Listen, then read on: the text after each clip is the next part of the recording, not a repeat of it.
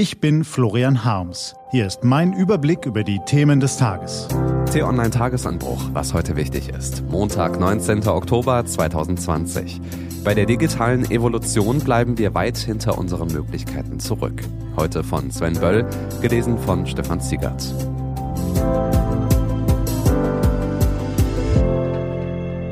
Bevor es losgeht, ein kurzer Spot. Sind wir noch ganz dicht? Immer mehr Menschen leiden an Osteoporose. Deshalb braucht es die Aktion Knochenstarkmacher. Informier dich auf aktionsbündnis-osteoporose.de. Was war? Die deutsche Verwaltung kommt langsam tatsächlich im 21. Jahrhundert an. Um den Anwohnerparkausweis zu erneuern, musste man früher noch aufs Amt. Nun muss der brave Bürger, zum Beispiel in Berlin, online nur noch ein paar Felder ausfüllen, seinen Fahrzeugschein hochladen, digital bezahlen und bekommt ein paar Tage später tatsächlich Post vom Amt.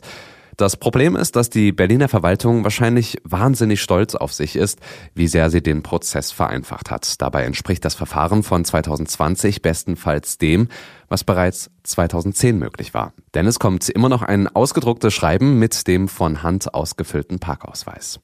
Der Anwohnerparkausweis steht stellvertretend für das vielleicht größte Problem, das wir jenseits von Corona derzeit in Deutschland haben. Wir bekommen die Digitalisierung nicht hin.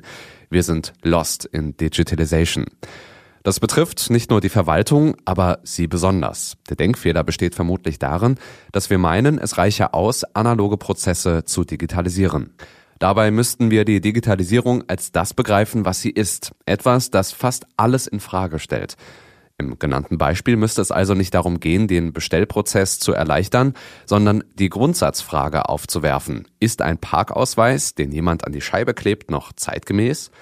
Nur so würde der bestehende Prozess grundsätzlich in Frage gestellt. Klar, Revolutionen werden öfter gefordert, als dass sie stattfinden, aber selbst bei der digitalen Evolution bleiben wir weit hinter unseren Möglichkeiten zurück. Warum schickt das Amt nicht alle zwei Jahre eine Erinnerungs-SMS und fragt, ob man den Ausweis verlängern will? Ein kurzes Ja als Antwort und gut. Und dann gibt es noch so viele andere Bereiche, in denen wir Jahre, wenn nicht inzwischen Jahrzehnte zurücklegen und uns den Alltag unnötig schwer machen. Noch immer weiß Google besser, wie viele Autos vor einer Ampel stehen, als die Ampel. Intelligente Methoden zur Verkehrssteuerung gibt es längst, aber eben woanders. In anderen Ländern gab es entsprechende Fortschritte auch an den Schulen. Es ist ärgerlich, dass die Schulen im März nicht vorbereitet waren, als alle Schüler nach Hause mussten. Aber es ist ein Skandal, dass sich selbst sieben Monate später im deutschen Bildungssystem noch immer fast nichts bewegt hat.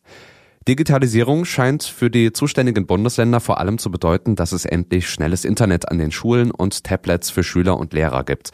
Dabei geht es um viel mehr als eine Infrastruktur, die längst selbstverständlich sein sollte. Dafür müssten die Schulminister aber vom egoistischen Klein-Klein wegkommen. Das hieße etwa, endlich eine bundesweite Schulcloud einzuführen, statt in jeder Landeshauptstadt eine eigene zu entwerfen.